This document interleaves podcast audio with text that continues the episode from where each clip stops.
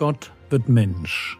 Leben und Lehre des Mannes, der Retter und Richter, Weg, Wahrheit und Leben ist.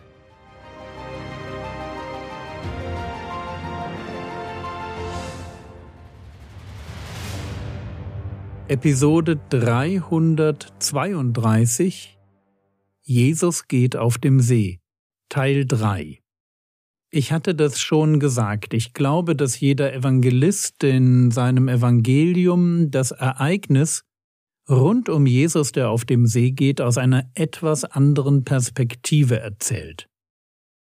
Markus betont die Furcht der Jünger und die Tatsache, dass Jesus an ihnen vorbeigehen wollte.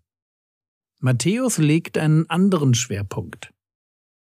Matthäus 14, die Verse 25 bis 27. Aber in der vierten Nachtwache kam er zu ihnen, indem er auf dem See einherging. Und als die Jünger ihn auf dem See einhergehen sahen, wurden sie bestürzt und sprachen, Es ist ein Gespenst, und sie schrien vor Furcht. Sogleich aber redete Jesus zu ihnen und sprach, Seid guten Mutes, ich bin es, fürchtet euch nicht. Bis hierhin kommt die Erzählung uns recht bekannt vor. Jesus kommt, die Jünger halten ihn für ein Gespenst und er spricht ihnen Mut zu. Fürchtet euch nicht. Aber jetzt wird es spannend.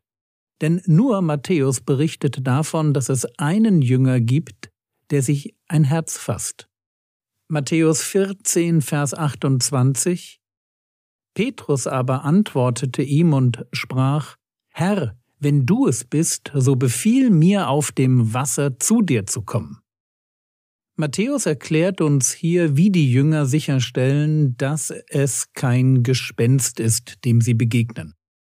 Petrus spricht den vermeintlichen Geist an, und er hat einen ganz einfachen Test im Sinn.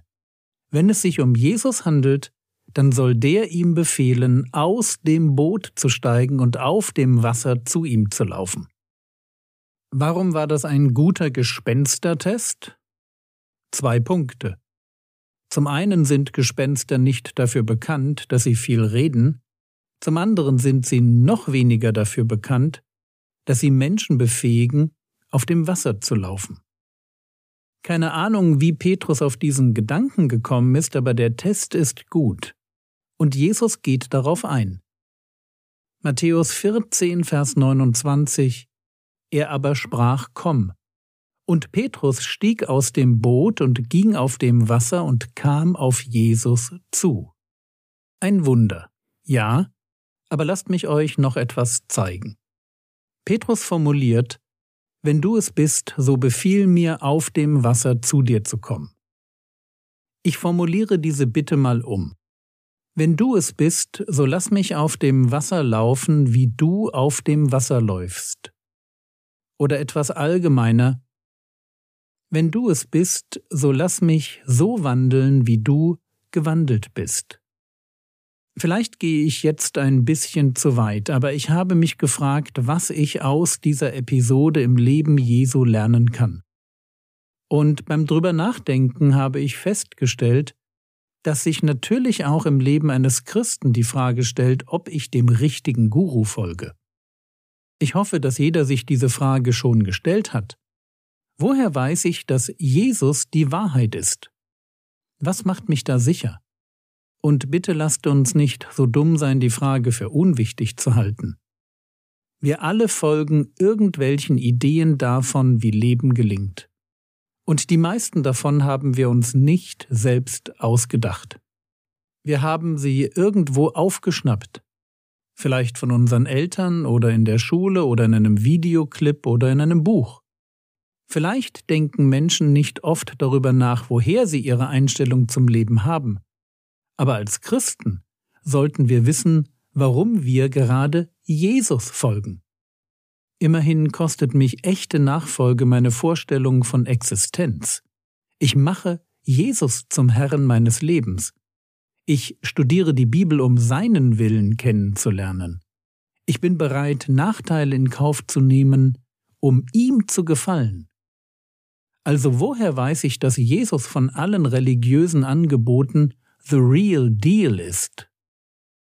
Und soweit es mich betrifft, finde ich die Antwort in diesem Text. Er ist die Wahrheit, weil er mich wandeln lässt, wie er selbst gewandelt ist. Er lässt mich im Bild gesprochen auf dem Wasser gehen. Und für alle, die ich jetzt abgehängt habe, sorry, ich bin ein komischer Kauz, ich weiß. Was ich sagen wollte, ist dies. Wenn ich Christ werde, dann fängt ein Prozess an, den man Heiligung nennt. Und Heiligung ist, was der Heilige Geist in mir bewirken will. Er möchte, dass ich werde wie Jesus, dass ich wandle, wie er gewandelt ist. Jesus selbst will in mir Gestalt gewinnen.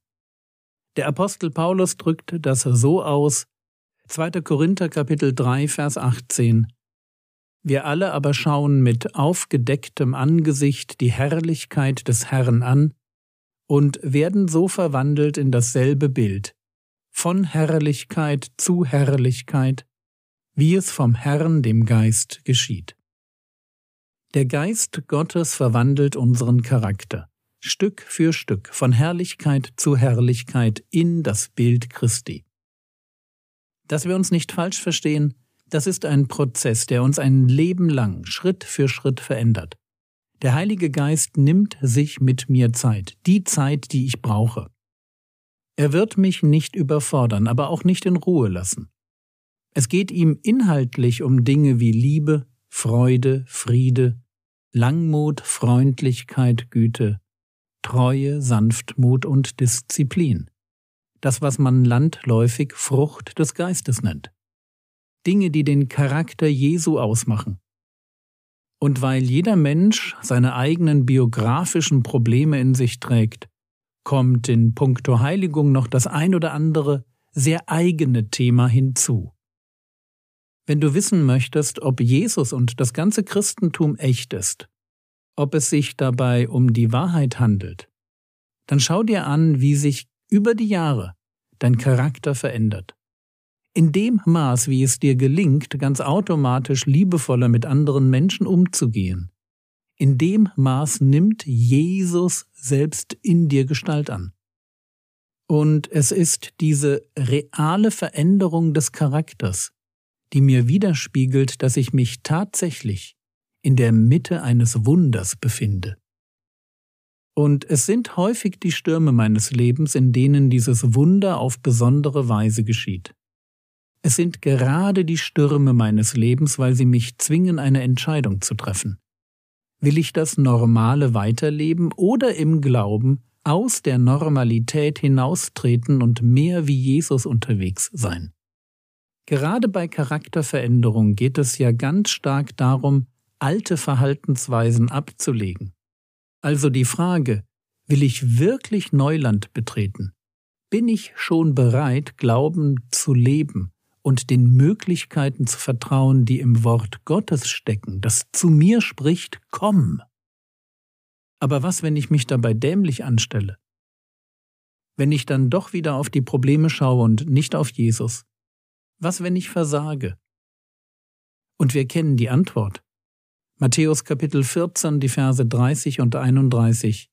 Als er, und das ist Petrus, als er aber den starken Wind sah, fürchtete er sich, und als er anfing zu sinken, schrie er und sprach, Herr, rette mich.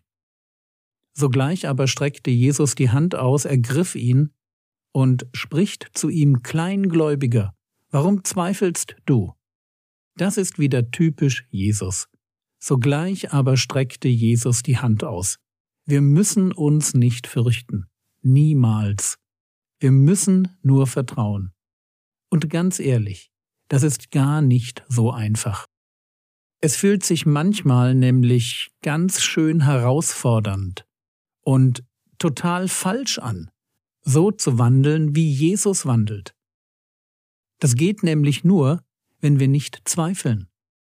Und das macht Charakterveränderung als Christ so spannend. Spannend, weil Gott mir den Glauben nicht abnimmt. Wem vertraue ich? Das ist die Frage, wenn das Wagnis Nachfolge auf die brutale Realität des Lebens trifft. In der nächsten Episode noch ein paar Gedanken dazu.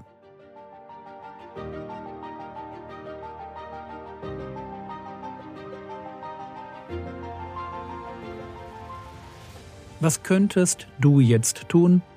Du könntest die Frage beantworten, wo Jesus dich einlädt, Neues zu wagen und du traust dich noch nicht aus deinem Lebensboot aufs Wasser. Das war's für heute. Wenn du mehr von einer Episode mitnehmen willst, dann hör sie dir nicht nur an, sondern lies auch zusätzlich noch das Skript. Du findest es in der App oder auf frogwords.de. Der Herr segne dich, erfahre seine Gnade und lebe in seinem Frieden.